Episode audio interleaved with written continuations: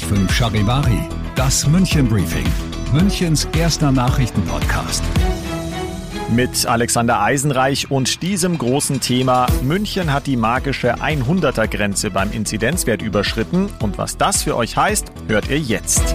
Herzlich willkommen zu einer neuen Ausgabe. Dieser Nachrichtenpodcast informiert euch täglich über alles, was ihr aus München wissen müsst. Jeden Tag gibt's zum Feierabend in fünf Minuten alles Wichtige aus unserer Stadt, jederzeit als Podcast und jetzt um 17 und um 18 Uhr im Radio. Es hatte sich die letzten Tage ja leider schon angedeutet, jetzt ist es passiert. Der Inzidenzwert für München hat die kritische Marke von 100 haarscharf gerissen. Wir liegen heute bei einem Wert von 100,2. Sollte der Wert auch morgen und am Freitag über 100 liegen, muss die Stadt die Notbremse ziehen. Charivari München Reporter Olli Luxemburger, was ändert sich denn dann für uns? Ja, zunächst mal dürftet ihr euch dann nur noch mit einer weiteren Person aus einem anderen Hausstand treffen. Natürlich bitte gerade zum Osterfest, falls man ein Treffen mit der Familie oder Verwandten in etwas größerer Runde geplant hatte.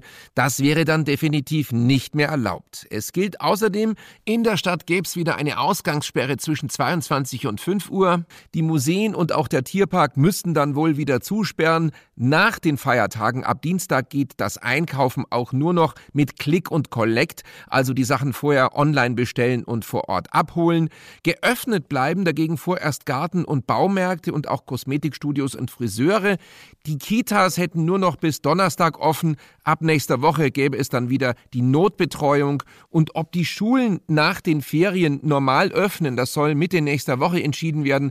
Es sieht aber doch eher wieder nach Homeschooling aus, wenn du mich fragst. Hm. Bleibt noch die Frage, was ist denn, wenn wir morgen oder übermorgen wieder knapp unter der magischen 100 liegen? Dann bleibt erstmal alles, wie es ist, oder? Ja, genau, Alex. Das könnte durchaus passieren.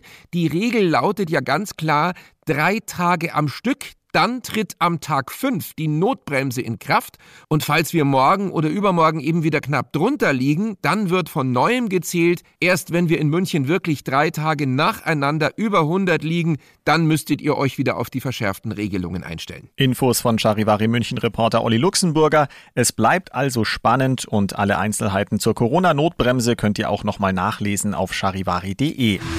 Ihr seid mittendrin im München-Briefing, Münchens ersten Nachrichtenpodcast. Nach den München-Meldungen jetzt noch der Blick auf die wichtigsten Themen aus Deutschland und der Welt. Die Frage, die uns heute vermutlich alle beschäftigt, lautet, wie geht es nach der Altersbeschränkung mit dem Impfstoff von AstraZeneca weiter?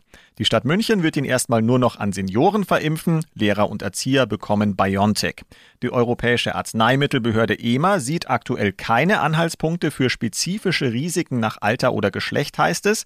Die Bundesregierung hat unterdessen ihre Impfstoppentscheidung verteidigt. Regierungssprecher Seibert hat angekündigt, dass die Impfkampagne überprüft und angepasst wird. Charivari-Reporterin Jana Laumann. Dringende Fragen sollen jetzt laut Seibert geklärt werden. Zum Beispiel, was mit denen passiert, die bisher nur eine Impfung mit AstraZeneca bekommen haben und deren zweite Impfung noch aussteht. Die Ministerpräsidenten von Bayern und Baden-Württemberg, Söder und Kretschmann, haben einen Appell an die anderen Länder geschickt. Darin fordern sie eine strikte Anti-Corona-Politik, Notbremse und nächtliche Ausgangsbeschränkungen in Hotspots inklusive. Gute Nachrichten kommen von einem anderen Impfstoffhersteller. BioNTech Pfizer hat eine Studie veröffentlicht, nach der ihr Serum auch Jugendliche zuverlässig vor einer Ansteckung schützt.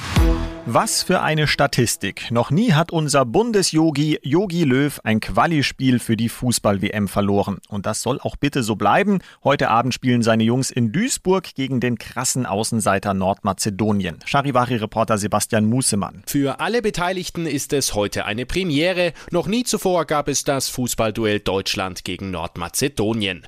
Das Ziel der klar favorisierten deutschen Mannschaft ist der dritte Sieg im dritten Spiel. Bundestrainer Jogi Löw warnt aber vor den Außenseitern. Sie sind irgendwie mit allen Wassern gewaschen. Eine Personalie hat Löw auch schon verraten. Im Tor darf heute Marc-André Ter Stegen beginnen. Los geht's um 20.45 Uhr. Und das noch zum Schluss. Die bayerischen Hühner leisten für unser perfektes Osterfest wirklich ganze Arbeit. Im gesamten letzten Jahr hat jede Henne im Schnitt 290 Eier gelegt. Zusammengerechnet sind das unglaubliche 1,1 Milliarden Eier. Heißt für uns, jeder kann rechnerisch mit 82 heimischen Eiern versorgt werden. Eieiei. Ich bin Alexander Eisenreich und wünsche euch einen ereignisreichen Eierabend. 95 5 Charivari, das München Briefing. Diesen Podcast jetzt abonnieren bei Spotify, iTunes, Alexa und charivari.de.